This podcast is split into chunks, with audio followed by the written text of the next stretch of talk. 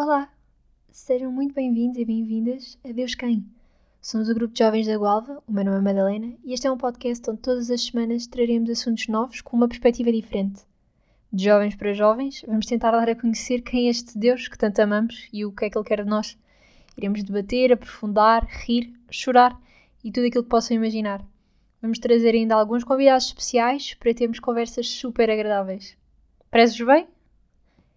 E já agora, quem é Deus?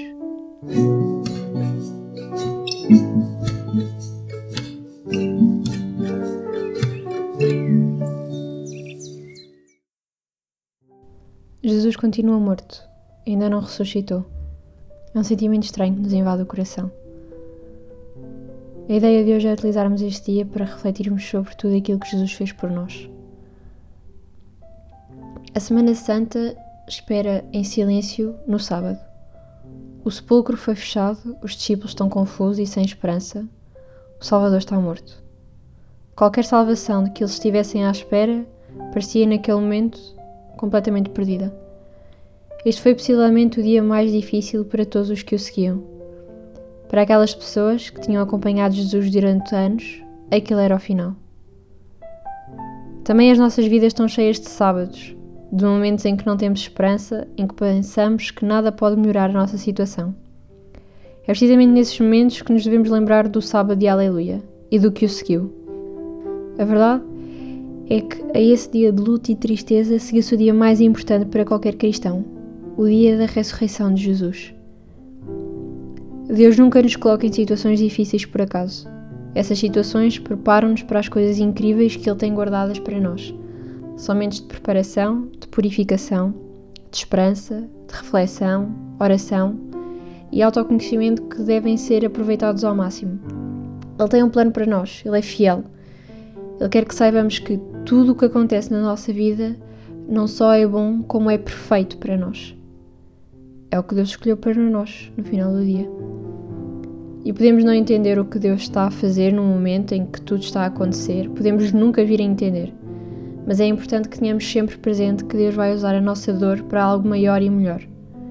É importante que não nos esqueçamos que os planos de Deus são sempre melhores do que os nossos, como diz em Isaías 55, versículo 8 e 9. E é exatamente este pensamento que nos dá a esperança de que precisamos para viver os sábados da nossa vida. É essencial a certeza de que algo grande vai acontecer depois dos momentos de dificuldades, que eles existem exatamente para, para nos preparar para as coisas espetaculares que Deus, que Deus tem para nós. A esperança tem a sua fonte na confiança inabalável que temos nos planos de Deus, no seu amor por nós, na sua promessa de que nunca nos deixa sozinhos. Nunca te abandonarei, nem te deixarei desamparado. No dia em que condenaram Jesus à morte, a multidão gritou que o seu sangue caia sobre nós. Hoje gritamos a mesma coisa, mas com uma intenção diferente, com esperança e adoração. Nós dependemos do sacrifício que Jesus fez por nós.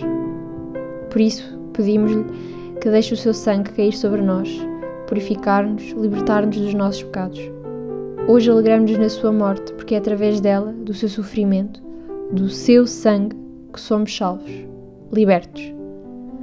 Gálatas diz: Cristo libertou-nos para que sejamos verdadeiramente livres. Portanto, permanecei firmes e não sejam escravos de novo.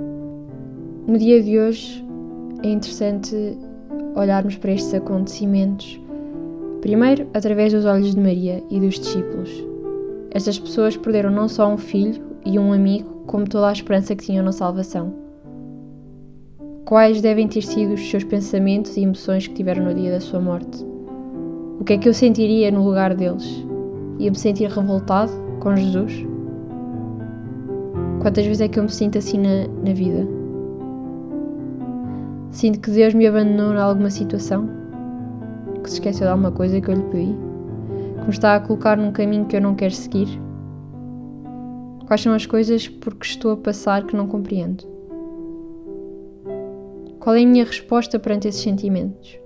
Zango com Deus e afasto-me dele? O que faço quando não entendo o plano de Deus? Como posso melhorar a minha atitude nessas situações? É importante conversarmos com, com Jesus, principalmente quando nos sentimos perdidos.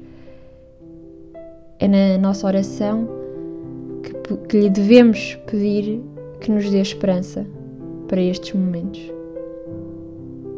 Estes momentos não têm de depender apenas de mim, não é? Devemos entregar isto a Jesus.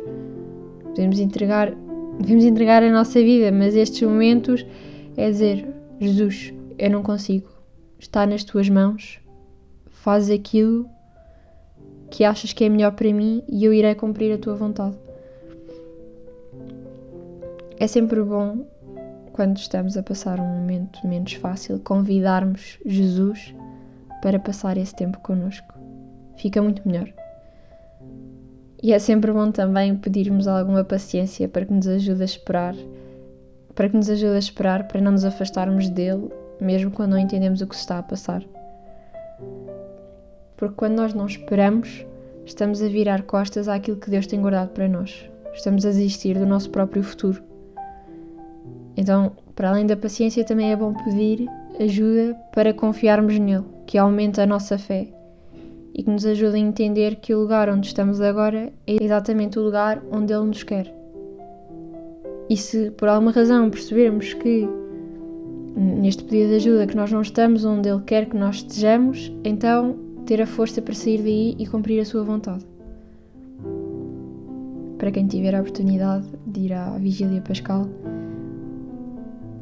é importante agradecermos, principalmente neste dia, cada passo que Jesus deu à cruz, porque ele foi dado por ti, foi dado por mim, foi dado por todos nós.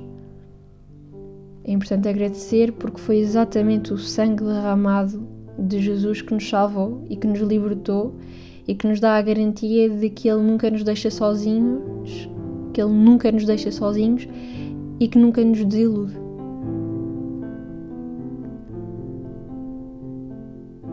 Importante sabermos contemplar Jesus agora ressuscitado.